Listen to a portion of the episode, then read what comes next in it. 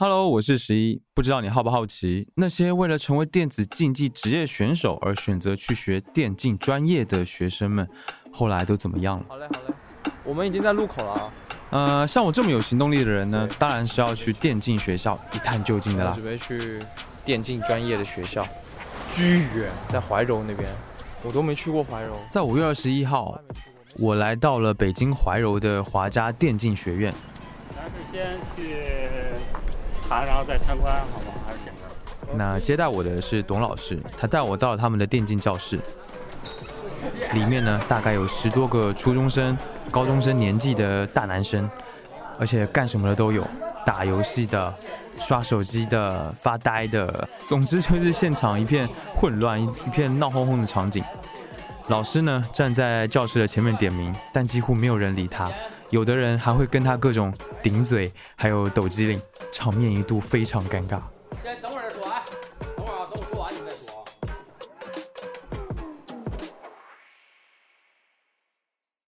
但是我在教室里注意到一个相对其他同学看上去要朴素很多的男生，吵闹的教室当中似乎只有他会听老师说话，而且他面前的电脑屏幕上也不是游戏的画面，而是老师正在讲的视频剪辑的作业。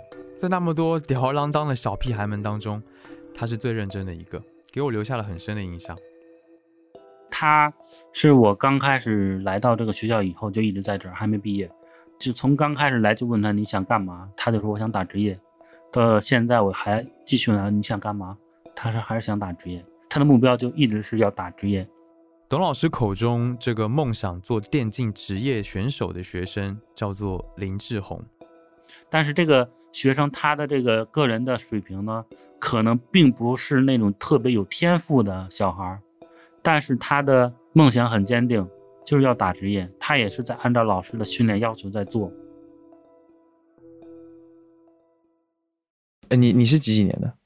零零的，零零年的。对，嗯，那你在这边学了两年、三年？是一七年的时候来的。一七年的时候就来了？对，四年吗？对。哦，那你你是还是想成为一个选手？对，电竞学校的东西，那种概念一出来，我觉得可以尝试一下。然后后面发现有点天赋，然后就来了，就来了。然后想通过这条路就是出人头地嘛，赚很多钱。然后到现在就是卡莱大师这个阶段上不去了。后面就是如果这两个月如果说打不上去的话，就得考虑换方向，就得换了，因为我已经二十一岁，就一直在想后面该怎么办。这期节目是关于一个零零年出生的热血大男孩追寻梦想却遇到重重困难的故事。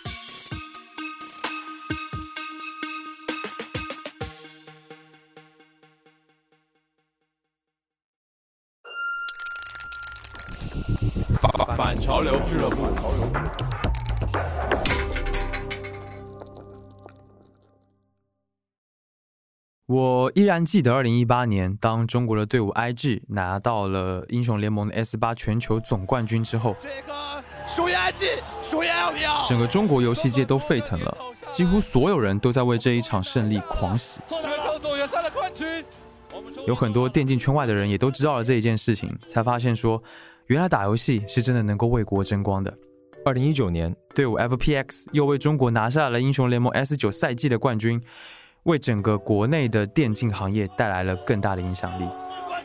我们总是冠军，两届 S 赛，两个三比零。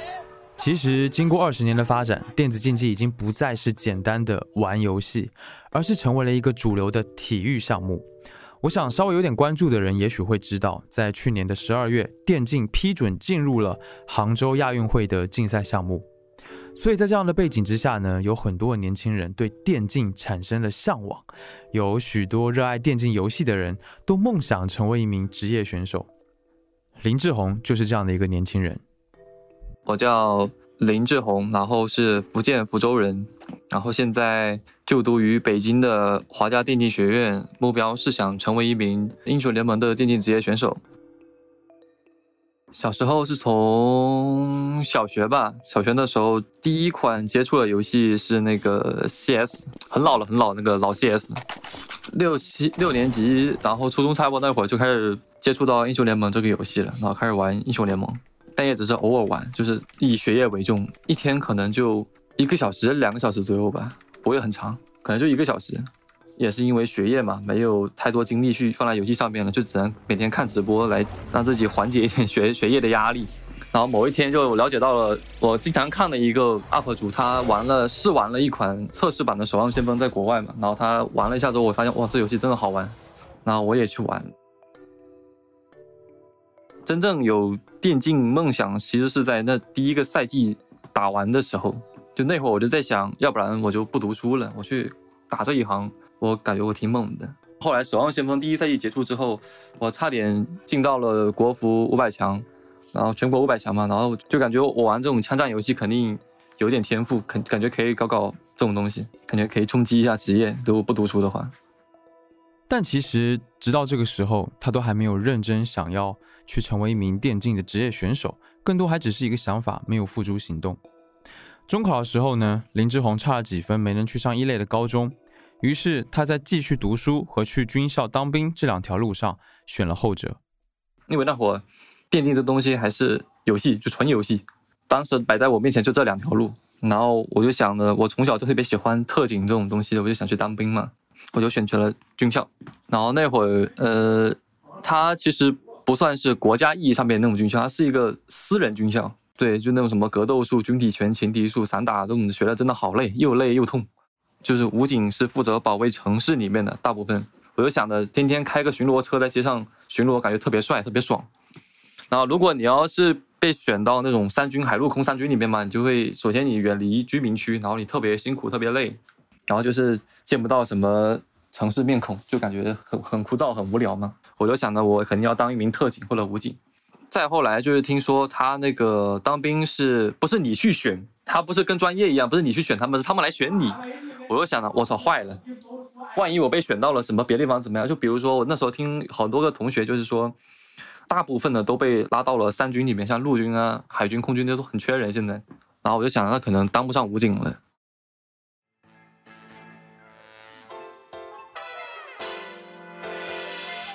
近日，国内首家电竞学院也在北京落成，它坐落在北京市怀柔区。某一天，我看某一个节目的时候，我突然了解到了。有电竞学院这种东西，现在这种概念被引出来了，然后国内在开始陆续开这种电竞学院。读到这个说，北京怀柔国内首家的电竞学院开在了北京怀柔。对，然后我就去开始找这个学校的资料，就开始去网上搜北京怀柔什么电竞学院，然后搜到了。然后那会儿还是没有报名方式出现嘛，我就一直在等，每天都看，每天都看，我生怕报不进去，因为那时候我觉得这个新兴行业肯定会很多人报名，而且充满了希望，感觉。会很火热，结果没想到，没想到那会儿我报完名之后，到那边之后，那边的老师跟我讲我是第一个报名的，我人都傻了。二零一七年三月十二号，我还早来了三天，很激动，就是当时就来到一个完全陌生的环境，感觉就独自来到了一个地方，一个陌生的地方开始闯荡那种感觉，就很很激动，很兴奋。然后当时就是那个老师接待我的时候，就是先带我去吃了个饭。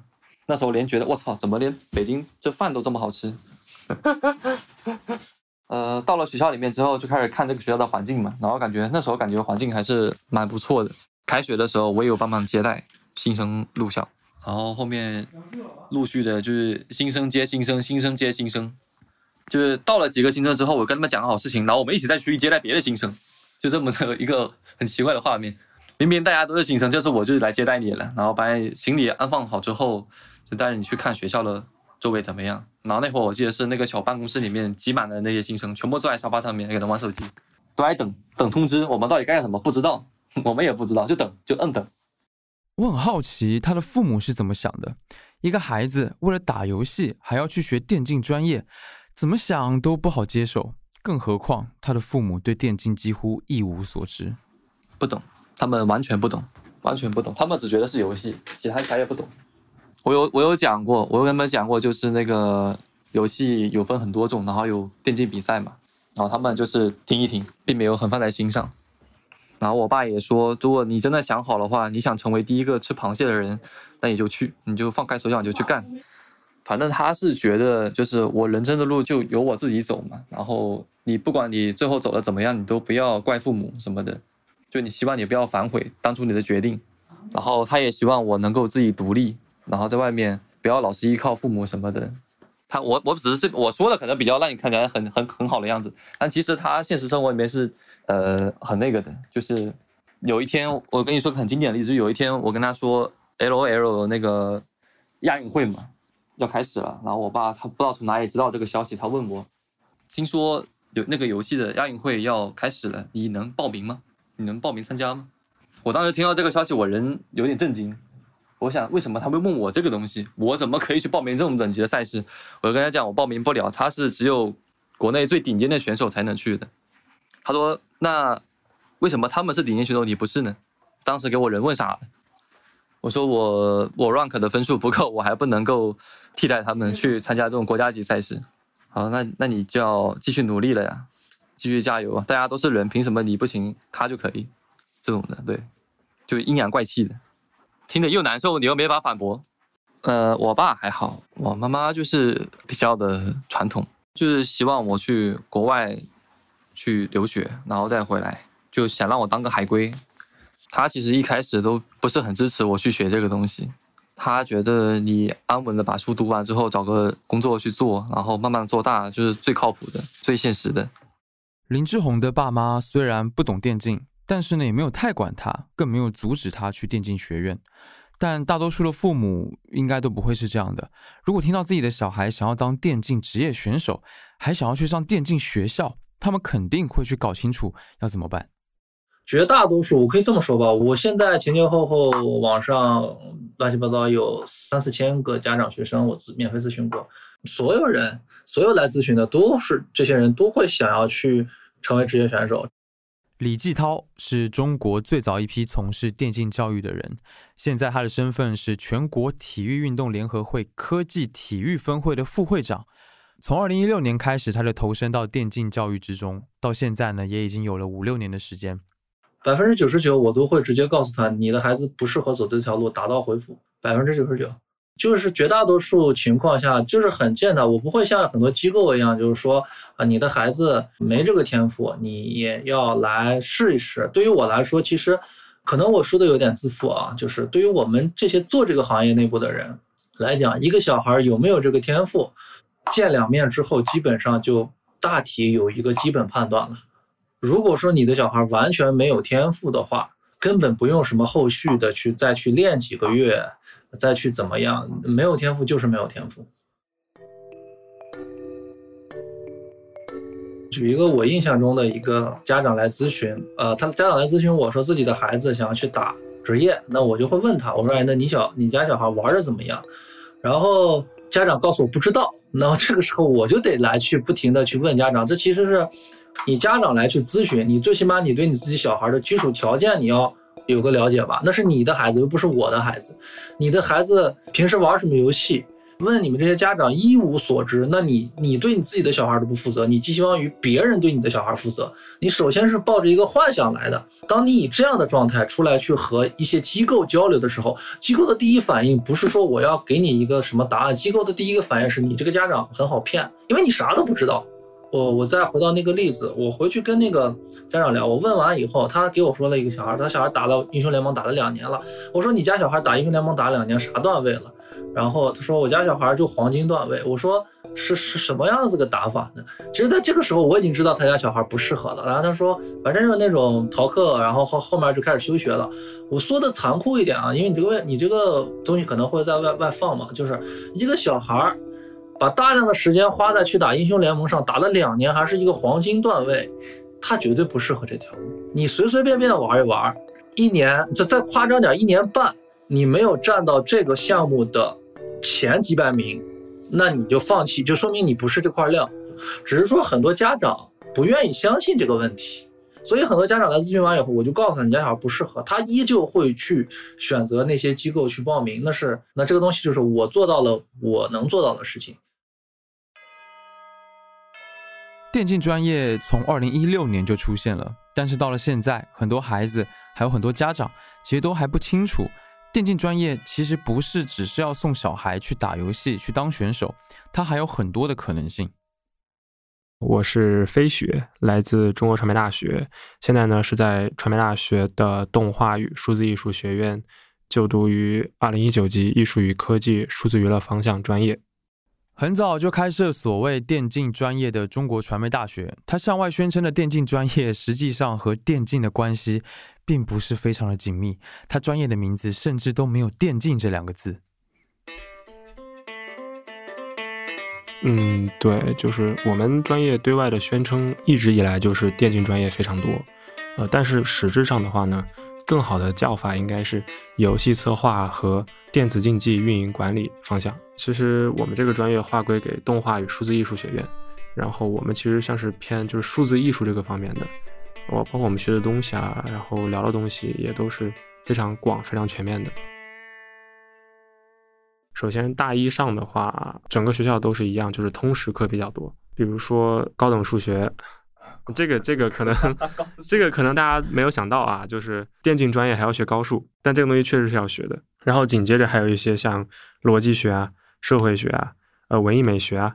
然后到了大一下的时候，就会开始有游戏相关的课程，比如说基础的 C 语言、C 加加程序开发，然后还会有像那个三维建模课程，就是三维美术课程，就是跟游戏制作相配套的。然后就是最重要的一门课是叫做游戏创作课，他会把三个专业的学生拉到一起，让你们去自由的组队。然后最夸张的时候是每个星期你要去做一款游戏。但我觉得这个目前整体的这个情况还是比较，就我个人还是比较满意的。还有一些市场的一些思考，让我能比别人更早的意识到，就是除了这个选手。它会有很多隐藏在背后的这个东西，包括幕后的制作团队、导演啊、制片呀、现场执行啊、舞美呀，然后整个那个直转播，这都是非常非常需要人才的地方。所以于我而言，如果我未来要从事这个电竞行业的话，我觉得路子是非常广的。然后加上目前整个艺术体系它是在不断融合的。虽然说我现在做电竞，但是完全不需要抛开我之前所喜欢的影视。以后的话，包括电竞赛事里面，它需要很多的宣传片、纪录片这些东西，都是有它的价值的。所以，电竞这个行业的覆盖面本身就非常非常广。但是，就像李继涛所说的一样，但是这里面会有一个最直观的问题，就是。因为它很考验培训方的实际的能力。第二个点，还有最重要的一点是，职业培训的核心是在于后端，就是说我培训了一大圈儿，呃，我最后是要能解决就业的。但是电竞就目前而言，电竞的市场下能不能去吞吐这么大的量来辅以职业教育这一块儿，其实是一个是一个很重的问号。这个相关数据我就不指明了，就相当于很多做这方面的一些机构，或者现在圈内的一些做职业培训的机构。那么他们没有办法去能保证百分之四十多到百分之五十的就业率，就已经是很不错了。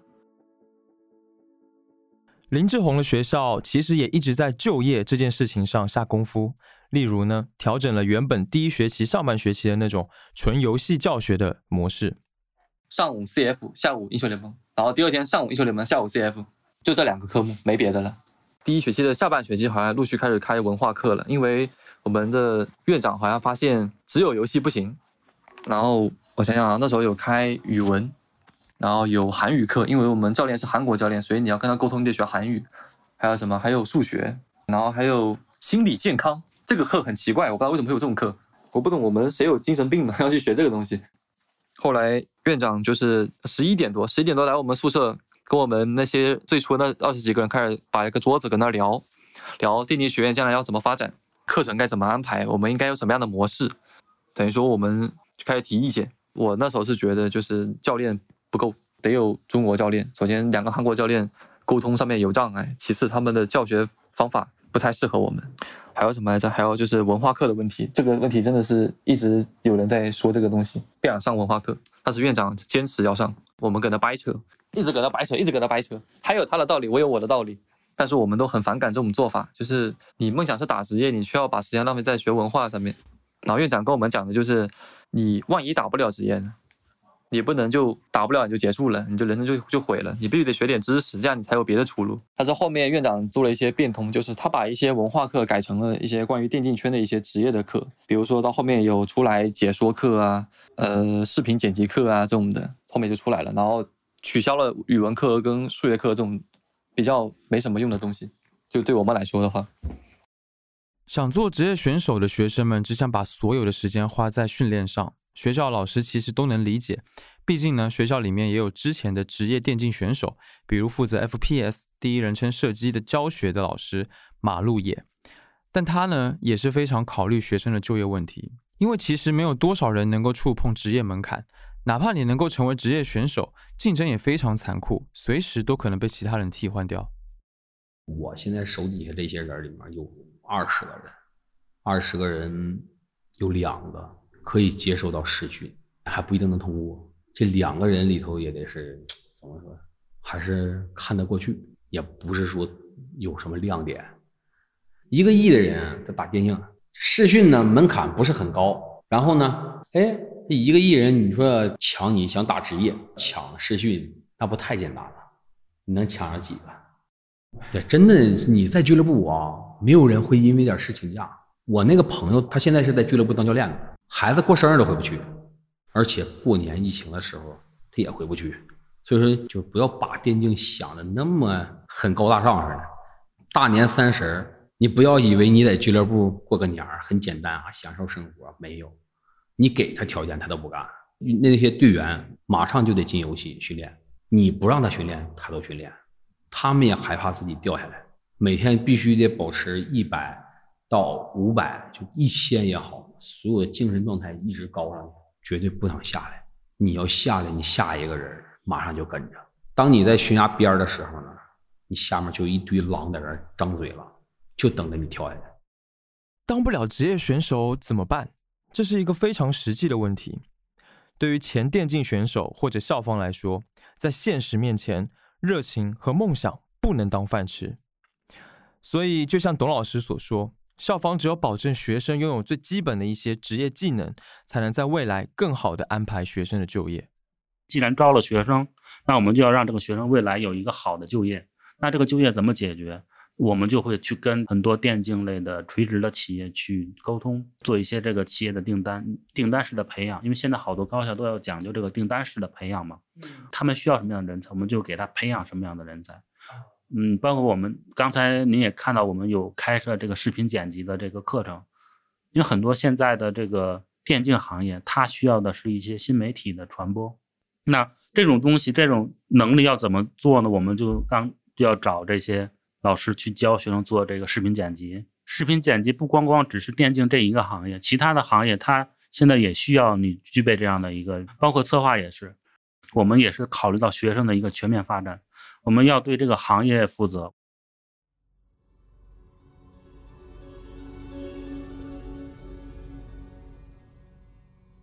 那时候我这么想，努力努力，应该是可以成为职业选手的。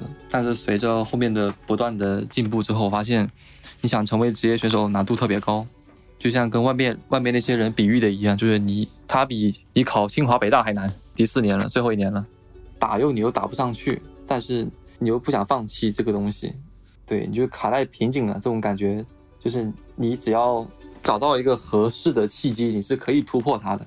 但是这个契机你不知道它什么时候会到来，你也不知道该怎么去突破这个瓶颈。林志宏现在不得不面对现实，四年过去了，他一直没有成为一名职业选手。对他来说呢，这条路基本上只剩下最后的两个月不到的时间，真的就是万里挑一。今年就是分水岭了，你得确定好你以后毕业之后你要干什么，所以接下来的每一天都十分重要。对，如果说这两个月之内打不出来什么成绩的话，我就得换，必须得换。不仅是年纪到了，而且就是你盲目的在坚持一个你根本完成不了的东西。如果说你坚持到最后的话，你都没打算去，在结束的那一刻你会感觉到很绝望、很无助。然后我想，我想避免那种黑暗的时光，所以我得，如果说这两个月打不出来什么东西，我得提前考虑。我得找别的出路了，我必须得找一些赚钱的法子，我不能老依靠了心中的梦想去消耗我父母给我的钱，然后坚持这些东西，这没有意义。我问他，如果电竞职业选手的这一条道路走不通了，那你还能做什么？当时是想着，包括一些主播，然后做视频，然后或者去当解说裁判这种领队这种，除了选手以外，关于电竞圈的东西，首先门槛不会那么高，其次就是他们这个行业现在很缺这些呃幕后那些 OB 师，然后运营师，所以你之前的几年打了就没有白打，可以还是用得上，挺好的吧？就是你你奋斗了，你的梦想你坚持过了。